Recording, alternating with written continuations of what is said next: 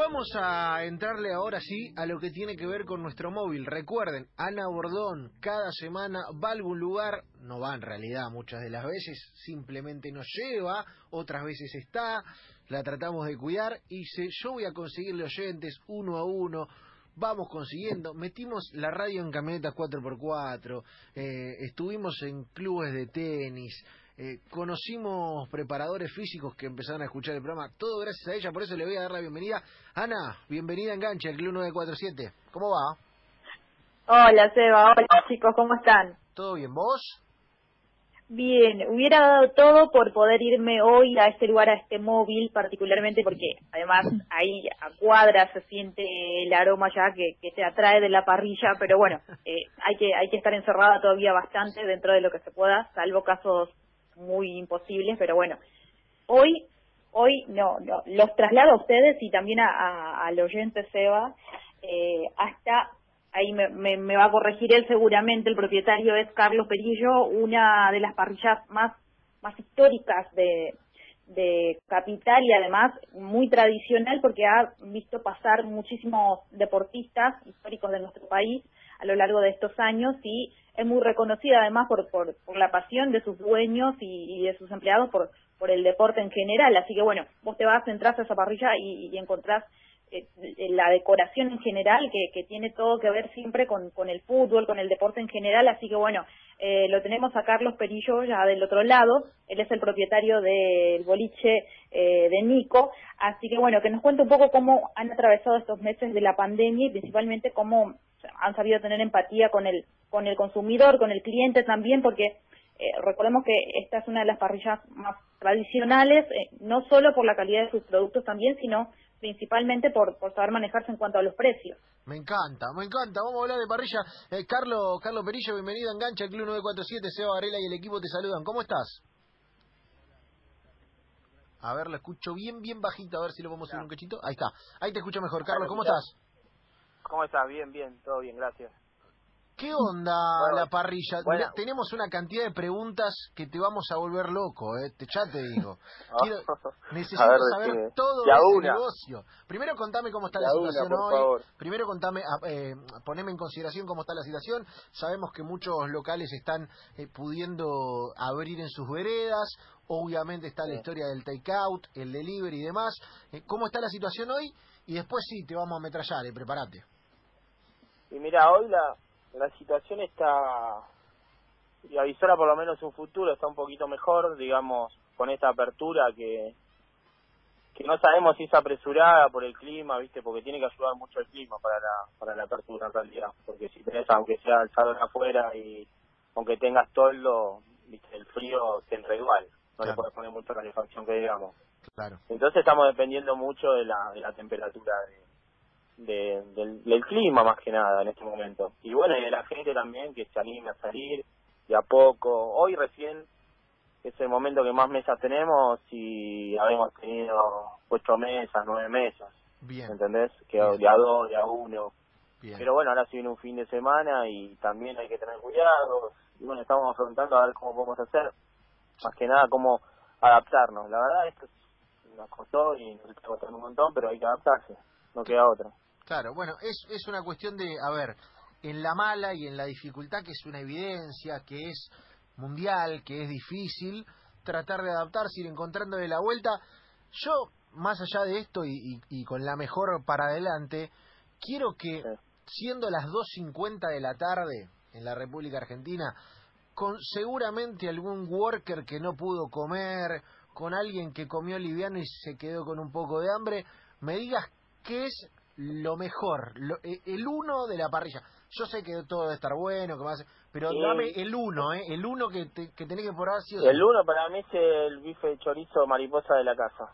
O sea, es bife de chorizo, casi un kilo de carne, con jamón y morrones, ajo, y 100% tierno, casi siempre es tierno, o sea. Eh, siempre tierno. Es, y después tenemos un montón de... Tenemos un montón de promos, la verdad somos una parrilla del barrio, lo que buscamos que la gente venga a comer porque gracias a Dios antes de eso teníamos un montón de gente, era, era un montón la gente que teníamos y siempre traté de mantener los precios bajos para que la gente se acerque, ¿viste? No me gusta la gastronomía que la familia que aleje a la familia. A mí me gusta la gastronomía que la gente pueda venir a morfar, que no te duela el bolsillo cada vez que te levantas una mesa. Yo soy de esa teoría. Quizás yo soy solo, no tengo socios, no tengo nada. Yo manejo mi bolsillo también. Entonces opto por no matar al cliente para que pueda volver dos, tres veces por semana, una vez, pero que la familia siga comiendo.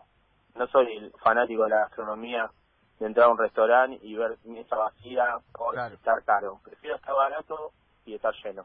Está bueno. Esa es mi teoría de la gastronomía. Está bueno. y no alejar a la gente, porque últimamente el salir a comer se convirtió en un, en un lujo para la gente. Es verdad. Entonces es, verdad, es, es, feo, o sea, como gastronómico es feo pensar eso. Yo, eh, la gente tiene que comer todos los días, esa es la realidad. Está bueno. Entonces, si vos tenés que comer todos los días y estás en una oficina, y bueno, yo, mi señora trabaja en una oficina y se lleva el tupper, con él. Y a mí eso, como gastronómico me duele, porque digo, preferible ella labura, tiene un sueldo, preferible que le compre el comercio en la esquina. Pero ¿por qué no le compra? Porque la ensalada vale cuatro gambas, una ensalada así, ¿me entendés? Claro. Entonces es como todo medio desvirtuado y yo lucho por mantener los precios, tener precio bajo, buena calidad y creo que ese es el éxito de la parrilla también.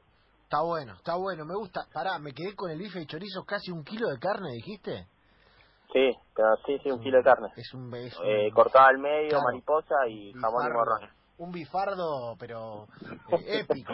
no, un bife de primera, olvídate. Eh, yo lo quiero, no, muy bueno. Los quiero meter a los compañeros a, a preguntar yo te, es como siento, ¿sabes qué siento? Eh, que estamos hablando con uno de los mozos, porque eh, le queremos preguntar como si fuéramos a pedir. Eh, chicos, no, igual vos, escuchame, vos me podés preguntar todo porque yo arranqué de delivery, hice todo. Ah, bien, bien, hiciste todo el camino. ¿Romy? O sea, hice todo lo que quieras, lo hice. ¿Romy? lo escuchaba hablar del bife del chorizo y pensaba en eso, bueno, es para compartir entonces. no, no, eh, estabas en estado de emoción violenta, ¿viste? Como decir, bueno, queremos hacer la nota, sí, pero también queremos comer mientras hacemos la nota, lo cual es, es, flagelante, es flagelante. Eh, casi, casi todas las promos son para compartir, sí. Bien. ¿Rami? No, pero en realidad también pensaba en esto, digo, ¿cómo, si, si en realidad encontraste alguna manera de adaptarlo, porque entiendo que más allá de no querer trasladar los costos de, de mantener un restaurante abierto, que son altísimos, digo, ¿cómo, ¿cómo te fuiste adaptando y cómo le fuiste encontrando la vuelta desde ese lado? Porque entiendo que tal vez tenés que reducir la oferta de cantidad de platos justamente para poder mantener determinado costo, porque el, eh, es muy costoso. Sí, o sea, en estos seis meses se me tornó difícil, esa es la realidad. O sea, como te dije, yo soy solo, no tengo socio, entonces más o menos la puedo mantener por ese lado, porque nadie me viene a decir lo que tengo que hacer, ni nadie me viene a decir me falta tanto. Entonces traté de mantener los empleados que, tuve antes de la pandemia, los tengo.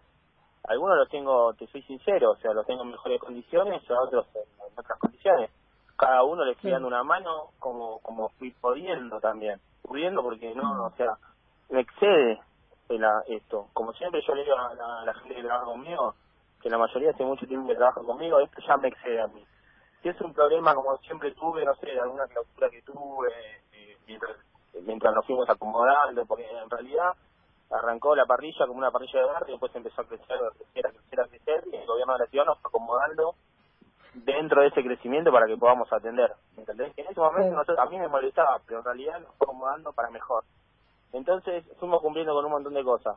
Pero ahora se nos tornó la situación que ya no, no depende de mí. O sea, esto ya me claro, sí, sí, Y bueno, y logré mantener la mayor planta de personal que tengo, la, la mantuve y, la, estoy dándole ahora.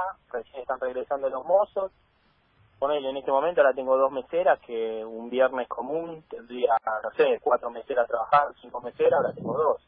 Claro y las dos que no tengo ahora las tengo a la noche y después las otras dos las paso para el domingo y así estoy redactándome digamos dentro de lo que hacía tampoco eh, le metí cosas nuevas al local ni nada no, no sea para mí es un momento también de transición gastronómica y de quedarnos quietos si hacemos mucho de pasamos tampoco me va a beneficiar y no nos va a beneficiar a nadie creo yo dentro de mi local ¿entendés? yo hablo siempre de mi, de mi local y de la parrilla Capaz que hay otros locales que cerraron y hice una verdulería, que tampoco lo veo mal, ¿me entendés? Pero bueno, yo mi local lo traté de adaptar dentro de lo que tenía, sin tocar lo que tenía, que la base la tengo, y bueno, y seguir, seguir laburando, perdiendo, o sea, perdiendo plata todos los meses, vamos a hablar claro, Mm. pero seguir laburando y seguir dando fuente de trabajo. O sea, yo lo gano un sope hace seis meses, que no veo un peso para mí. Y te lo digo y no me, no me interesa. Pero bueno, sigo laburando y sigo teniendo la fuente de laburo que me dio el convenio durante 17 años. O sea, no la puedo dejar así porque sí, por seis meses o por un año de, de esto. Lo voy a tener que mantener, porque yo me quiero seguir dedicando a la gastronomía, y eso es la verdad. Aguante, aguante, está bueno, está bueno. Eh, Eh, el otro lado también. Romy, Los mozos eh, son de los mozos, eh, que recién hablabas de, de las camareras y de los mozos de- del restaurante, son de los que te asesoran, tipo, no, te pediste mucho, te pasaste, mirá que viene cargado, no comas con los ojos, o son de los que te dejan que pidas. Eh, no, son de, no, no, son de los mozos que te aconsejan. Claro, Claro. Igual claro. siempre, siempre se terminan llevando una bolsita al cliente, no es que le- no le sobra. claro. Pero no porque no lo, que le aconsejemos mal, porque es abundante y siempre se termina llevando algo. Pero no, no, o sea, le, siempre le digo, aconsejelo bien para que gaste poco, es la verdad. Te digo, más el logo para que gaste mucho. Yo quiero que vuelva, mi negocio no es que coman una vez y no comerlo, mi negocio es que coman una vez y quieran volver. Está bien, está bien. Mira, si. Romy, si Messi hubiera tenido un mozo de esos avesado, ¿viste? De esos que te aconseja bien, no terminan este quilombo con el Barcelona. Lo resolví antes. No hay nada mejor que un mozo que te asesora como te tiene que asesorar. Eh, Nico, claro. eh, eh, Carlos, digo yo, eh, en lo último y en lo que tiene que ver con los móviles, te tengo que manguear Sí. algo para el final. Y es, Sí, nosotros eh, bancamos al boliche de Nico a morir, eh, queremos que Sí. le vaya bien. Lo que nosotros necesitamos desde nuestro lugar es que, no te digo todos los días porque la gente se está acomodando por la mesa afuera, pero alguna vez sintonices en la radio de la Club 947 de 2 a 4, enganche, ¿viste? O se te escape, vas entre las mesas y decís, con distancia social y todo, che, qué buen programa acaba de arrancar, enganche de 2 a 4, como que nos promociones un poquito. Podrá ser, bueno, está bien. El boca, el boca en boca. Claro. Nosotros llamamos boca en boca. claro, es así, podrá Y ser que alguna vez lo hagas. ¿Cómo no? Sí, sí, sí. sí, sí me... quedé, quedé, quedé tranquilo con la nota. Estaba con nervios al principio y quedé tranquilo. Bien, bien, Así listo. lo voy a hacer. Listo, eh, ese es el compromiso que, que tenemos nosotros, ¿viste? Si Pensé nosotros- que me ibas a manguear una parrillada para vos para sortear algo de eso. No. Eh, bu- mirá, Nico, la verdad, eh, no estamos para tanto, no estamos para tanto. Si vos Sí, después yo querés- si querés eh, me comprometo, no hay problema, hacemos un sorteo y, y, y sorteas. Que sea en capital y que lo pueda venir a buscar. olvidate. Pero bueno, listo, eh, eh, chicos, ¿Y que hacerlo? Me doy, Llamame después y lo hacemos, lo armamos. me doy vuelta para la mesa y le digo, chicos, lo ofreció él, no es que yo se lo mangué. Lo No, ofreció, no, olvidate, para olvidate, justificarme, lo ofreció él, chicos, ¿eh? Y nadie me dijo, y nadie nunca me dijo nada. Cuando me llamaban ayer, nada, salió ahora hablando. Olvídate. Eh, Por lo menos para que me conozcan, el que no me Bien ahí. conoce, que me conozca. Bien ahí, bien ahí, lo vamos a hacer y de paso le, le damos una mano a Carlos Perillo, dueño de El Boliche de Nico, eh, es Avenida de los Incas 4287, esto es así, esquina Mariano Sí, Hacha. Avenida de los 5 a 4287. Bueno, Carlos, Esquina nada, Mariano Hacha. que vaya bien, hermano, y, y gracias por, sobre todo por sintonizarnos, después armaremos el sorteo y, y, y estaremos Dale, dale, cuando a- quieran avísame y armamos algo. Dale, problema. va el abrazo y, y que se labure bien, che. Gracias, muy amable. Gracias. Ana, ¿estás por allí? Increíble, me quedé con las ganas de, esa parrilla mal. Estoy O con sea, el no lo sé. acá, al borde de la mesa y te digo algo más, que conste que yo no le pedí el sorteo. verdad. Quiero dejarlo claro al aire eso, porque si no, Salió que- solo, salió solo. Salió solo, no se había hablado previamente, que conste, porque yo no quiero quedar como el que llama para, para el mangazo. No es la idea de esta Y sección. no, so- no solo eso, porque además va a escuchar enganche, así que bueno, Esa es la clave. es completo el tema. Esa es la clave. Nosotros trabajamos por la teoría del derrame. El único lugar donde existe la teoría del derrame, que es un gran chamullo, es acá. Porque acá sí se derrama. Cuanto más oyentes, más llega. ¿eh? Y más eh, se abarca. Ana, gracias No, no. por este rato. Impecable. Bueno, chicos, un abrazo para todos y bueno, espero que no se, no se hayan quedado con tantas ganas de, de tanta parrilla. Eh, la verdad que eso va a estar difícil. Abrazo grande. Un abrazo.